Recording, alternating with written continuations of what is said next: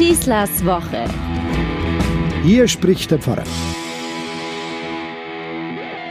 Haben Sie schon mal nachgerechnet? Jetzt haben wir schon über ein Jahr diese Pandemie und jetzt schon fast wieder ein halbes Jahr diesen Lockdown. Dabei tun wir alles. Wir tragen die Masken, FFP2 natürlich, in öffentlichen Räumen, in Verkehrsmitteln, überall, wo wir Menschen begegnen. Wir halten Abstand. Es findet kein öffentliches Leben statt, keine Gastronomie, keine Kultur, keine Fitnessstudios, kein Kino. Wir feiern Gottesdienst, ja Gott sei Dank, aber wir singen nicht. Wissen Sie, was das war an Ostern? Wo du feierlich das Gloria und das Halleluja ankündigst und dann darf niemand mitsingen. Wir halten strengste Hygieneauflagen. Wir haben komplizierteste und gründlichste Inzidenzberechnungssysteme. Impfungen sind angelaufen. Kommt langsam. Und trotzdem, wir schaffen es nicht. Wir kriegen das Ganze scheint nicht in den Griff. Die Zahlen gehen nicht runter. Wir sind mitten in der dritten Welle, manchen sprechen schon von der vierten Welle.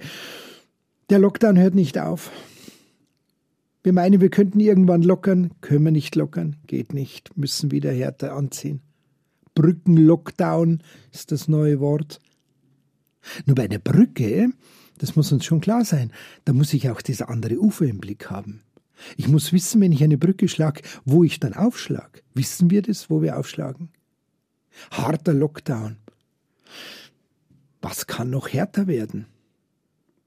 Klar, Testpflicht, auch in den Schulen, müssen wir unbedingt machen.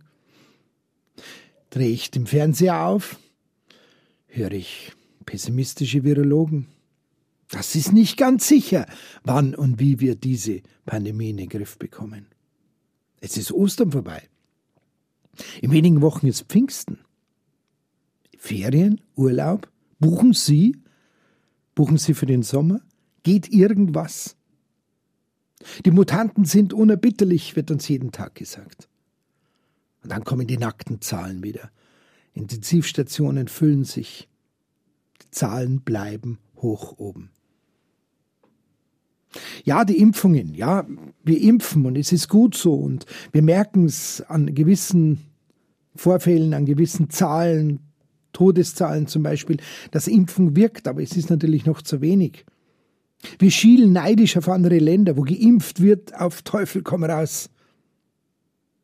Und wir basteln uns natürlich Schuldige. Klar, die Politik. Der einzig Schuldige ist natürlich dieser Virus, aber den kann ich nicht festnehmen. Ich möchte aber keine Sündenböcke. Ich möchte keine Politiker, die für etwas herhalten müssen, was uns alle eigentlich, wenn wir mal ganz ehrlich sind, zutiefst überfordert. Nein, niemand hat einen Freibrief, auch kein Politiker. Vor allem dann nicht, wenn dann im Umfeld des Ganzen so schlimme Dinge passieren wie Korruption und Selbstbereicherung. Der Grundsatz bleibt, Unwissenheit schützt nicht vor Schuld. Nur, eines dürfen wir nicht übersehen. In all dem, was wir jetzt seit einem Jahr erleben, wir sind alle grundsätzlich Unwissende. Und wir tasten uns sozusagen durch die Dunkelheit und werden in dem einen oder anderen Feld Wissende.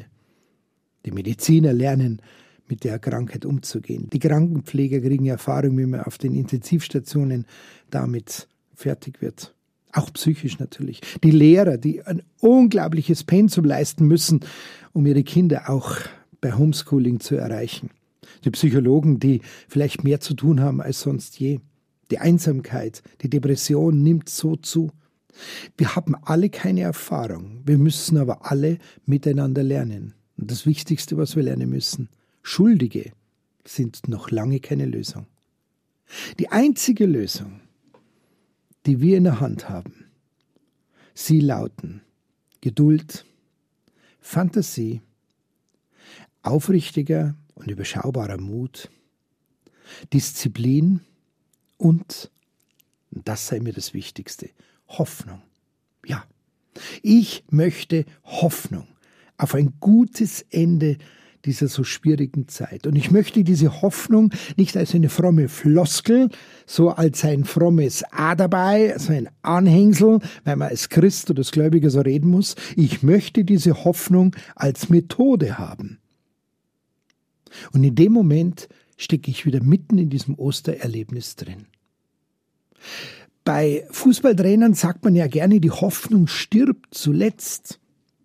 Wenn dieser Satz ausgesprochen ist, dann kriegen sie wohl die Kündigung, nachdem sie so viele Spiele verloren haben.